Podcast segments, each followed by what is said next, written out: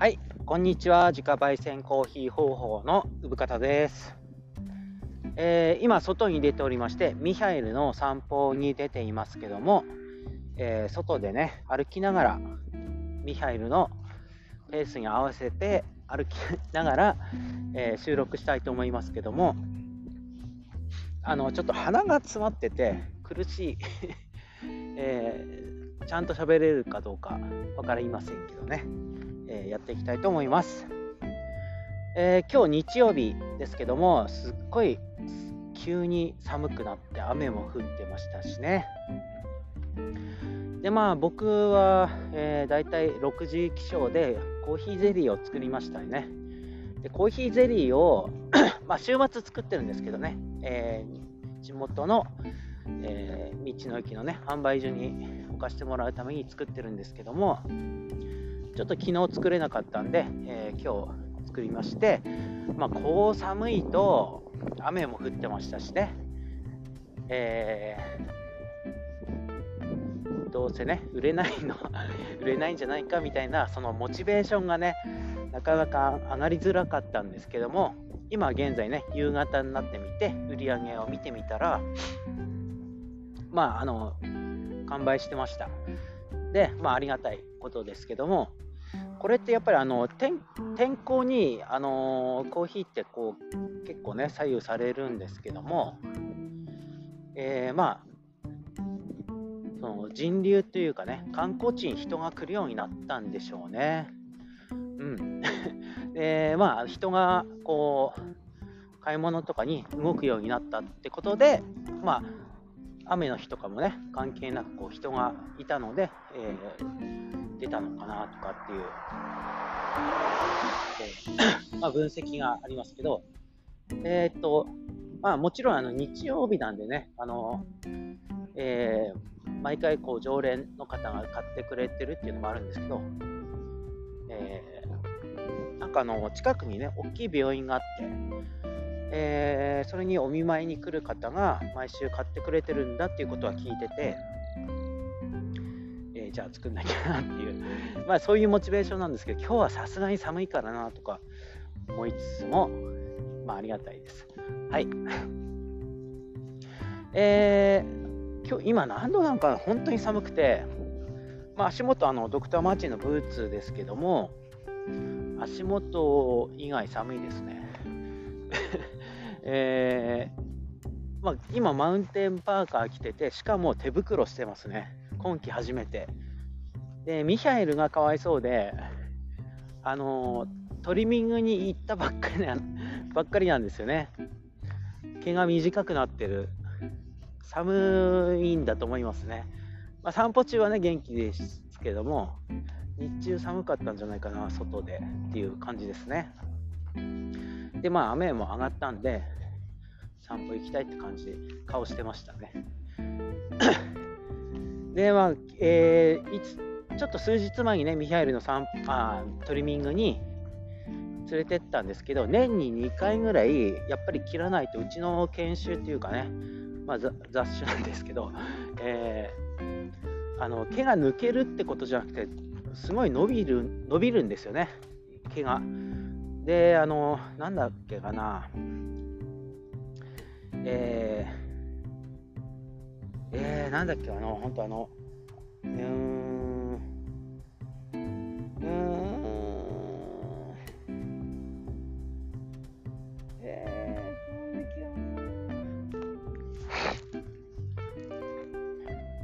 ー、ベック。ベックのオデレイみたいなアルバムのジャケットもねモップが動いてるみたいなあんな感じになっちゃうんですよね。よかった思い出して。これが思い出せなくなるといよいよやばいんでしょうか、うん。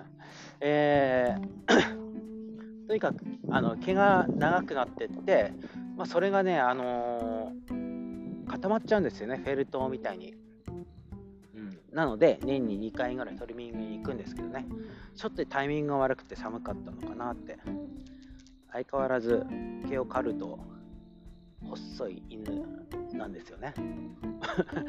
だからなんか長いとねこうすごい太ってるのかなとかも思いつつも切った直後はすっごい細いんで見慣れない犬種なんですよね。はい、あそういえばフェルトといえばねフェル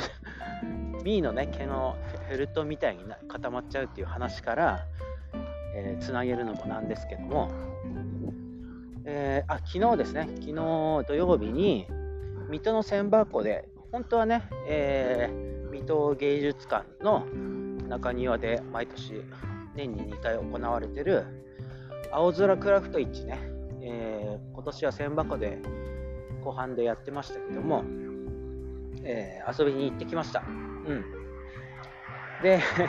まあ、フェルトつながりで言ったら、あの僕がすごいファンでね、いつもその人から作品っていうかコースターをね、買ってるんですけども、えー、アデ、アデリーさんとアデリニアエンジニエンジニアリングってね、えー、ユニットのフェルト作家さんからね、えー、作品買ってきましたね。まあまあ、あのコロナ禍だったんで、あのイベント自体がなかったっていうのもあって本当に2年ぶりかな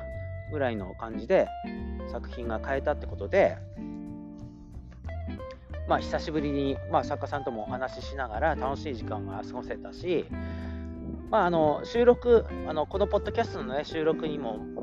以前参加してくださったプントのね高高さん夫妻とかも、えー、スタッフ主要メンバーですからイベントのね、スタッフスタッフさんですから、えー、すごい頑張ってらして、えー、ね、無事開催できたっていうのも嬉しいだろうなって、あの、ね、え、コロナ禍ってところで試行錯誤ね、オンラインイベントとか、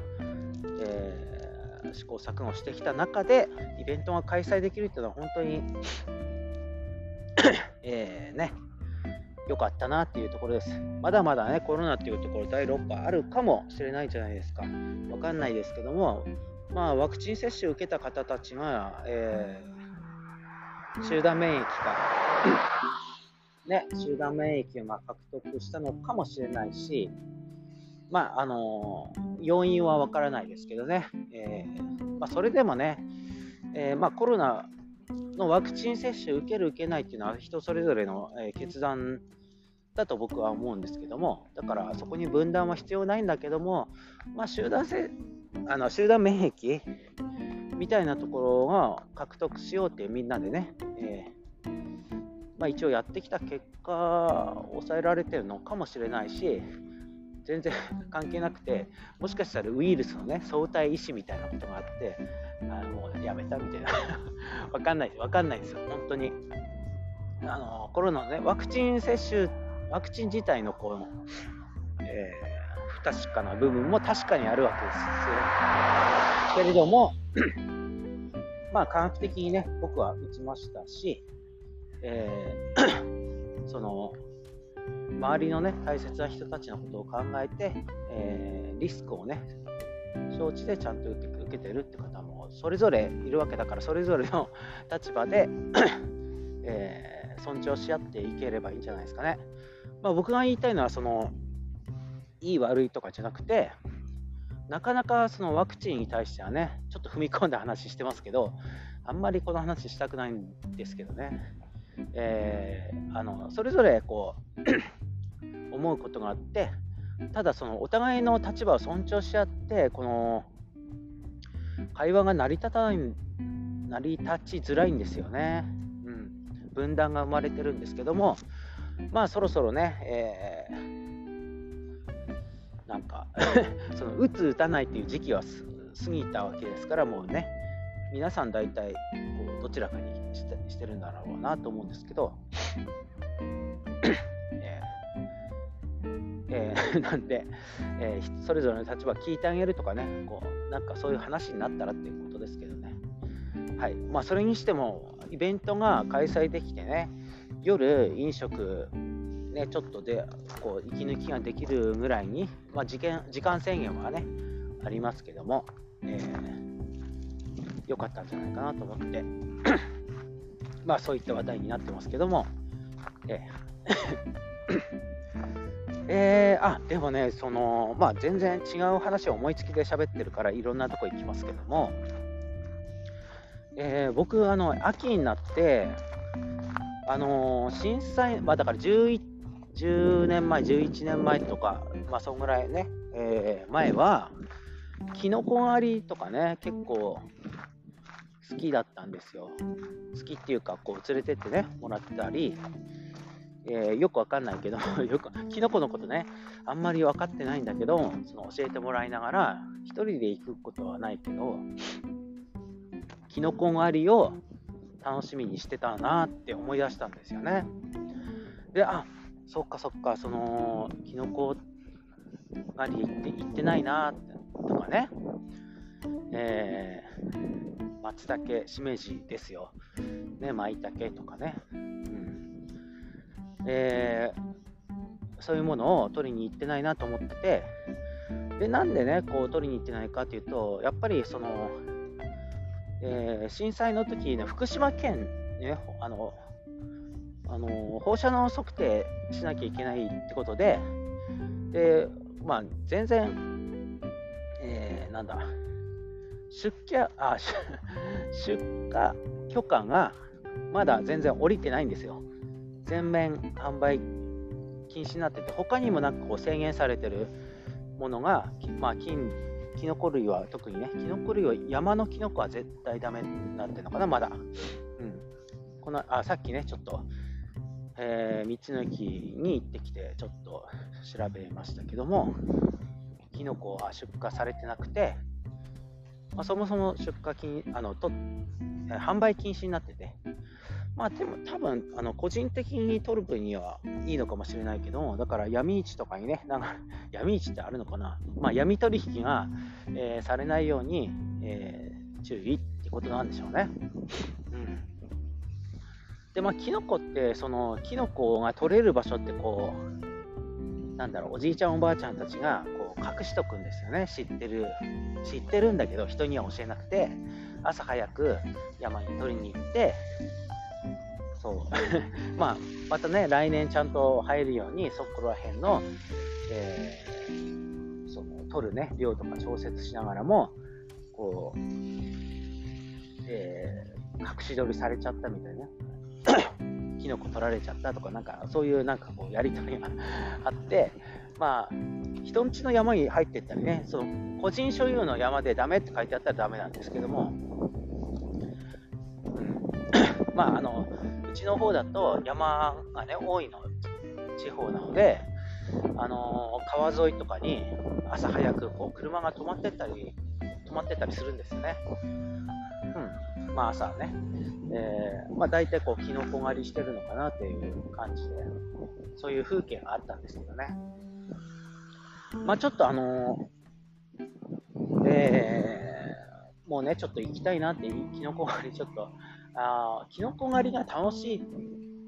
なって思える年齢になったって感じですかね。うん。まあそんなことも思いましたね。ちょっと秋っぽい感じですけど。えー、まああの、水戸のね、えー、青空クラフト市なんかも結構 ゆっくり土曜日にね、1日かけて見てきましたけど、うん。えー、人手がね、出ててよかったなと思いました。まあ、水戸自体ちょっと久しぶりでしたからね、楽しかったですね。はい、えー、ちょっと今、車に来てたんで、えー、えー、とですね、それで、えー、人がちょっと出歩き出しまして、あのー、広報ですね、焙煎場にも人が来るようになりましたね、最近。結構、えー、まあ、あの、焙煎豆をね、買いに来てくださる方が、えー、行くから用意しといてみたいな感じでね、連絡受けてきてたり、まあ、友人関係も来るし、ああのこの間も地域おこしのね、えー、協力隊の方が何人かで来てくれたり、ちょこちょこね、来てくれたり、えー あと、あのー、焙煎所なんで、その飲食許可を取ってるわけじゃないので、ドリンクは、ドリンクを出してね、お金をもらってるっていう喫茶店みたいなことはやってなくて、ただあの、販売所ね、加工所なので、販売、えー、焙煎豆の販売だけしてるんですけど、まあ、試飲っていう形でコーヒー出してます。ドリップして入れてます。で、まあ、それは試飲なんでただなんですけどね。なんかね、お茶菓子持参でコーヒー飲みに来てくださるなんか方もね、いて、うんまあ、僕はそれは全然ウェルカムですね。ありがたいと思いながら、ちょっとね、あの甘いもの食べながらお話なんかしてるんですけども、まあ、コロナ禍、去年とかね、全然そういうことすらやめとこうよっていう感じでお断りしてましたし、ね、まあ来なかったですけど、人がね、こう来るようになったなって思いました。うん、で結構あの、田舎なんでね、あの、物々交換っていうか、あの取れたね、野菜とか、あの、分けてくれたり、あのジャムにね、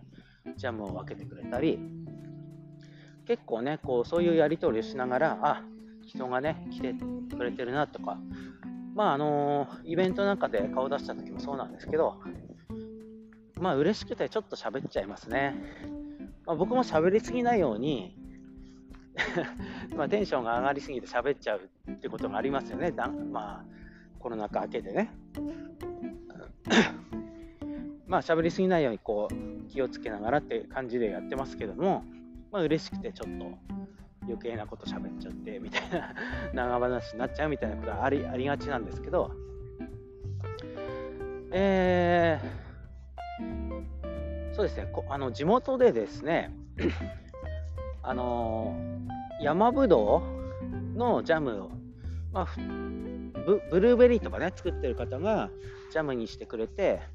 持ってきてくれるってこともあるんですけど、あの山ぶどうを ジャムにしてくれてるくれる方も、まあ、自分でもやるんですけどね、できるんですけど、あのそのつくジャムの作るのが結構手間なんで、あの、うまい方がいて、すごくありがたくて。で、地元だとね、それが鉢巻きぶどうって呼ばれてるものなんですよ。すごくジャムにすると甘酸っぱくて、本当に美味しいジャムになるんですけど、鉢巻きぶどうって地元の呼び名でしかなくて、まあ一般的には夏ハゼですね。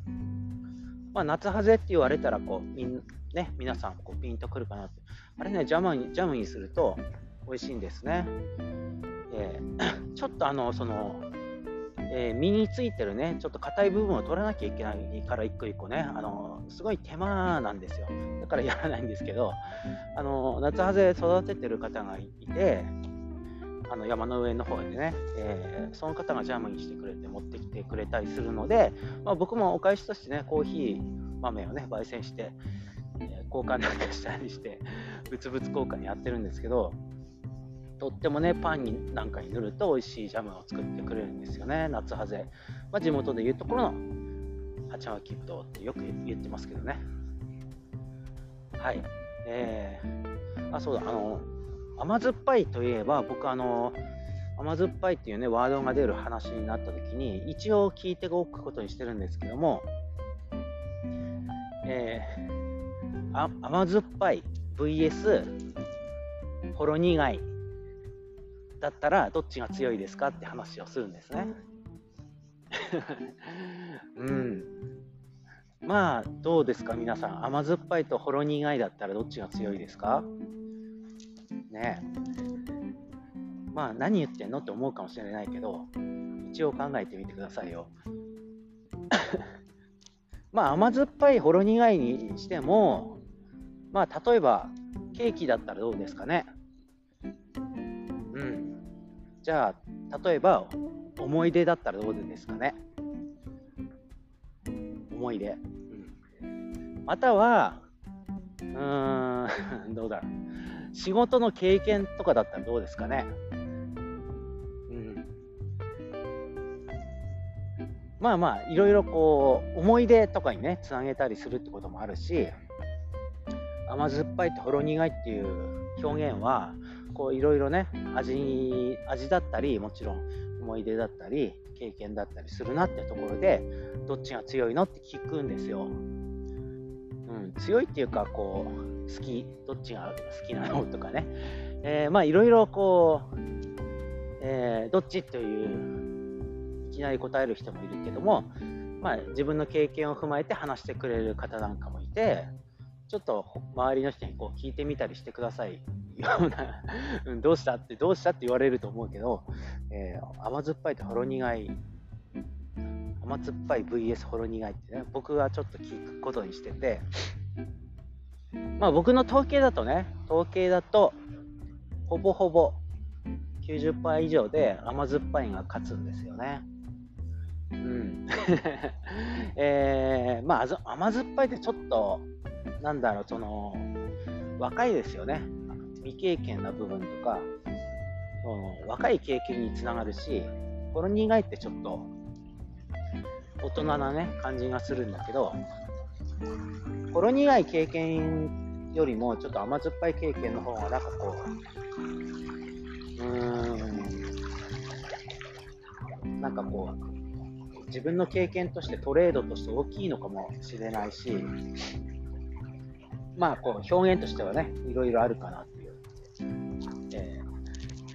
ー、ただ、その大人になってからのほろ苦いもなかなかこう、まあ恋愛にしてもそうだし、まあ、恋愛にしても甘酸っぱいの方がちょっとね、強いかなとか、ほろ苦い恋愛、うん、もう捨てがたいんだけど、やっぱちょっとね、どうどうですかね、皆さんにとってみて、えー、もうずっと何言ってんのって言うかも思うかもしれないですけどね。まあでもちょっと面白いじゃないですか。ほろでもだから甘酸っぱいとほろ苦いをこう比較対象すると甘酸っぱいに軍配が上がりそうだなと思ってて。そのじゃあ甘酸っぱいに対抗し得る表現は何だろうなっていうところを探してるんです僕はね、うん、だから今今のところ甘酸っぱいが強いんですよ。甘酸っぱい最強なんですよね。まあ何にしろ。まあほろ苦いそのなうん例えばほろ苦いケーキに、えー、合わせる。うんあなんだろう何ですかね。でもこれってどうなんだろう。甘酸っぱいケーキにほろ苦いコーヒーとかね合うよねっていう。いやまあますますよくわからん表現になってくるけども、まあ、甘酸っぱいとほろ苦いはそれはこう対立させるものじゃないのかもしれない。両方あるから両方引き立つのかなとかね。なんか意外とこう喋ってたら自然と結論に達しましたね。うん。あちょっと僕はそのいろんな人に言っても聞いて聞いてるんですよ。でこれにちゃんと答えてくる人何言ってんのお前とかじゃなくてちゃんと真剣に考えてくれる人がいたら、それはいい人です。うん、統計的にですけどね、僕いろんな人に聞いてるんですけど、はい、出たとか言う人もいるしね、僕がそういうこと言い出すと。うん、そうじゃなくて、うーんって一応考えてくれる、甘酸っぱい経験を話してくれたり、ほろ苦い経験を、まあね、仕事でこういうことがあったんだけど、まあ、甘酸っぱい仕事仕事の経験はちょっと若気の至りでこう熱くなっちゃったかなとか、まあ、恋愛に絡めて喋ってくれる人もいるし、まあ、純粋にね食べ物として、どうだとか言ってくれる人もいるしただ今今話して掛け合わせた方がうまくいくっていう結論に今初めて達したかもしれないですね。まあ何の話してたんですかね？ですっけね、甘酸っぱい、あ、そう、甘酸っぱいジャムっていうところでしたかね。まあ、食欲の秋なんですね。あえー、その、そうですよ、僕は食欲の秋と読書の秋と、うん、だからスポーツと芸術ってところはちょっと、まだ充実してないですかね、今のところね。なんか、白米があの新米うちねお米ちょっとやっててまあ全然田んぼに入るってことなくて、コンバインとかね、あの業者さんに頼んじゃうんですけど、田んぼのことは。まあ、新米が来まして、精米してね、ご飯を炊いて、まあ、美味しいんですよね、秋。えー、ご飯すっごい食べてる時期ですね。まあ、何にしても美味しいっていうか。うん、まあ、読書の秋なんで、本もね、もちろん読んでて、まあ、秋に限らず読んでるんですけど、秋だからちょっと長編小説をやっつけたりしてましたね。うーん、あ、今ちょっとあの、えー、作家名がね、出てこないんですけど、中国の SF 作家さんの3体っていうね、SF 小説読みましたけど、結構話題になってて、あの、Facebook のね、マイマイク・ザッカーバーグとか、元アメリカ大統領のオバマ大統領なんかも、あの、なんかね、読んだとかっていうね、えー、こと書いてありましたけど、まあ、あの中国の、まあ、社会主義、共産主義ね、っていうところの作家さんがこう SF, 作 SF を書くっていうその視点が面白かったのかもしれないし、すごく裏取りの取れた SF だから、あ現実的なあのサイフィクションじゃないあり得るだろうっていうサイエンスの、まあ、話でしたね。まあ、宇宙の話。うんまあ、地球外生命体とのコンタクトの話、ねえー、なんですけど、これ絶望的にちょっと読んだらちょっと、地球にね、地球外生命体が来てるとか来るとかっていう話は、ものすごく実は現実的には難しい話だっていうことが書かれてあって、まあ、そもそも光の速さより速いものがないっていう時点で、宇宙人が地球に来るまであじゃあ出発しましたっていうのが分かったとしても見えたとしても来るのって数百年後とかになっちゃう可能性があるんですよね。あのいくら速い光の速さに近づくことができる宇宙船を作ってきたとしてもそうなっちゃうってことで。だからワープとかね意外とそれが現実不可能だっていう話であって、まあ、空間を折りたためる技術がないとダメだってことになってくるとその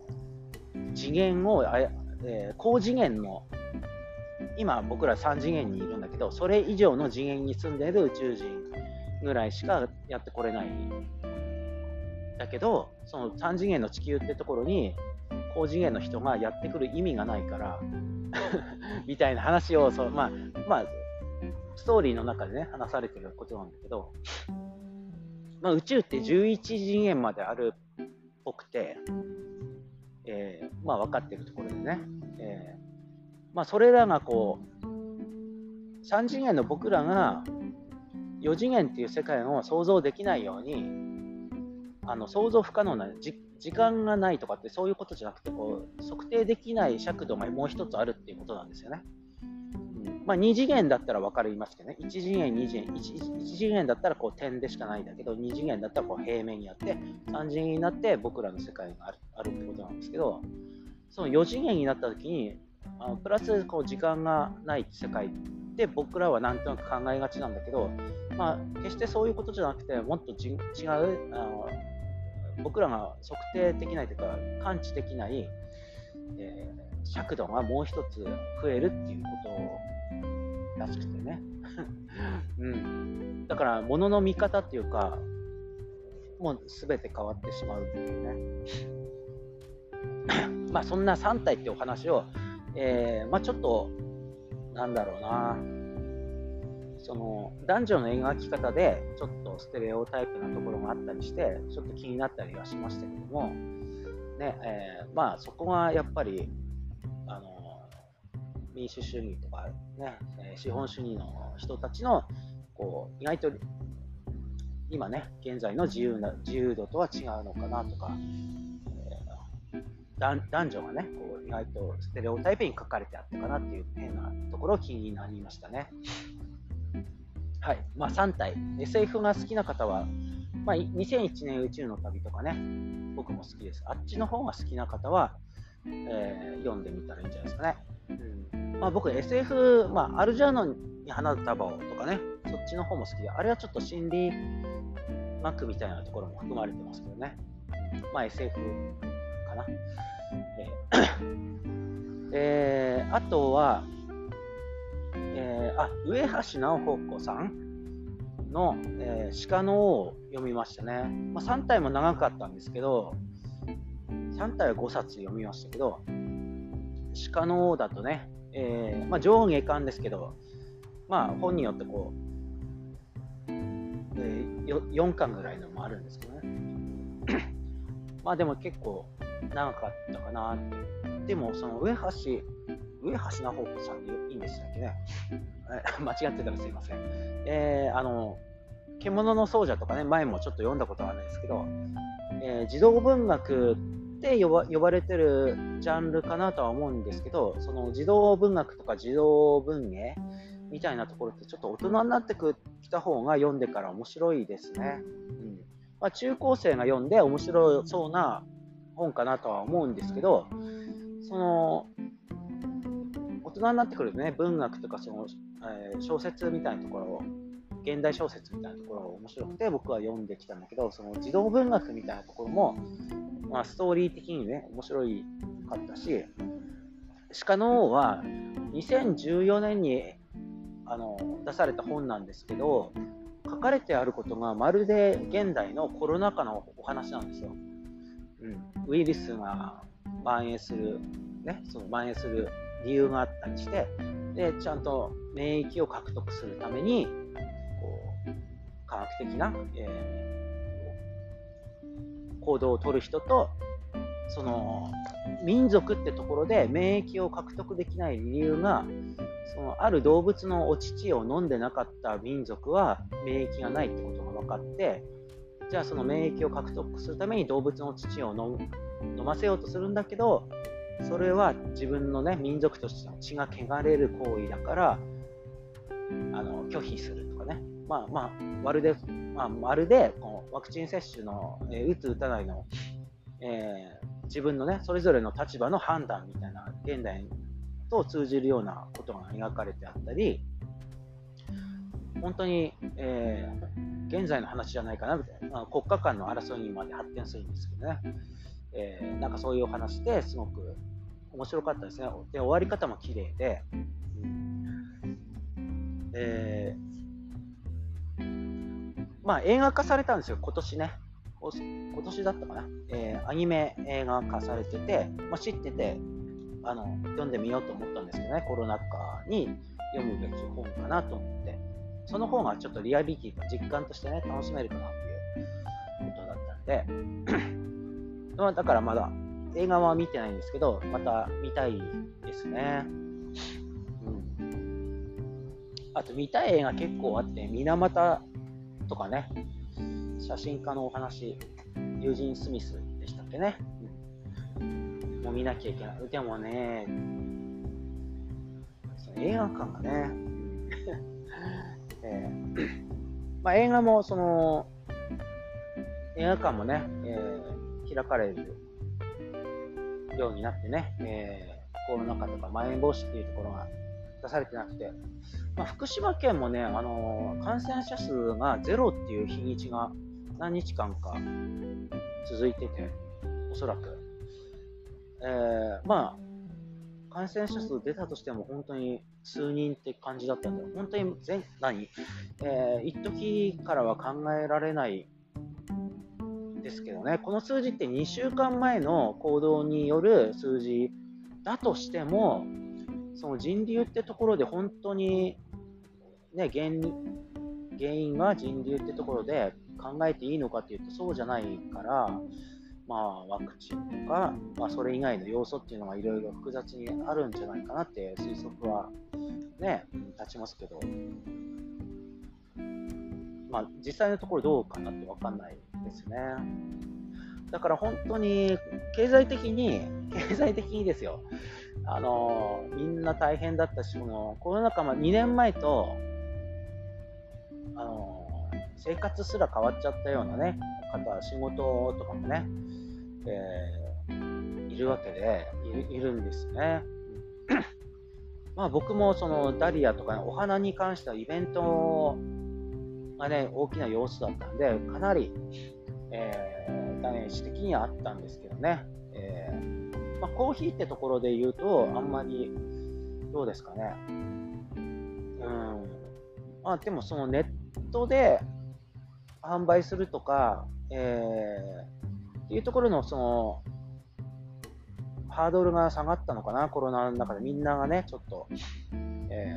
ー、活用しだしたかなっていうところはありますけども、その去年、まあ、1年経ちましたけどね、ラジオ収録、ポッドキャスト始めて1年経ったよって報告しましたけども、去年と現在の、あのー、コーヒーに関してですよ、コーヒーに関して、その販売数とか考えると全然違うんですよね。うん、あのおかげさまでちょっとあの忙しくやらせていただいてて、まあ、去年が暇だったってわけじゃないんですけど、やれることないかなっていう思ってたんですけど、うん、おかげさまでって感じではありがたいですね。まあ、もっとやれる、いろんなことね、えー、やれるだろうし、こうコロナっていうところが収まった時に、またこう、そのコロナ禍以前の形のまんまでいいのかどうかとかね、もっと新しくこう柔軟に対応していくべきなのかとか、えー、いろいろ考えますしね、その店舗としてあの店舗を持つってことが結構、えー、もしかしたらリスクになるかもしれないし、やっぱりあった方がいいのかもしれないし、みたいな。まあ僕としては店舗はね、持ちたいんですけどね。うん、まあ前も言いましたけど、ちょっと1人でやっても、独りよがりになっちゃうので、こういろんな人をね、人に巻き込まれ、巻き込みながら、巻き込まれながら、こう進めていきいきたいっていうのが本音なんですけども、はい。まあ、あの、あの美味しいコーヒーをね、届けるってことは変わりないので、しっかりやっていきたいかなと思っております。はい。まあ、最後に、えー、秋にいいコーヒーは何ですかってよく最近質問が多いんですよ。で、まあ、いろんなこと、いろんな、何でも美味しいんですよ、本当はね。ただ、そう言っちゃうと、あの迷いますよね。僕もお客さんだったら迷うから、こう答えとして一択で答えてほしいところがあるとしたら、マンデリンですね。うんえー、まあ、マンデリン頼んでくれた、注文されて、された方は、僕、秋になってから、あのあのすごい深入りにして提供してるんですね。うん、で深入りのマンデリンっていう味を覚えてしまうと、えー、それがね、えー、癖になっちゃうというかすごく美味しいってことは気づくと思うんですけど特に秋の深煎りのマンデリンは美味しいなと思うし、えー新しくしたっていうことね、前も言いましたけど、マンデリンの G1 アチェっていうね、アチェっていう地方のところのマンデリンで農場ごと変えました。あのサスティナビリティに言えてないよ。サスティナバリ、サスティナビリティ継続可能な農場経営っていうところをやってたり、あの男女格差をね、なくそうっていう取り組みもやってるようなインドネシアでは、かなり珍しい会社貿易会社さんが経営している農場から取り寄せることにしたんだけど、そのマンデリンが当たりでして、あのマンデリンってやっぱりそのマンデリンに限らずコーヒーマンってそれぞれ、ね、その個体あの袋に袋ごとの、えー、個体差っていうのは若干あります同じ品種でもね、えー、時期によってもそうだし同じだ同じ豆だからって同じ味じゃなくてあの若干あるんですけど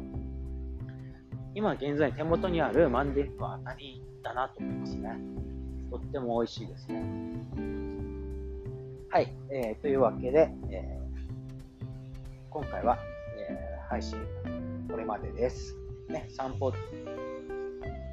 しながら、えー、収録してますけど、そろそろ、そろそろ、えー、ミーも歩き疲れたかな。はい、ではでは。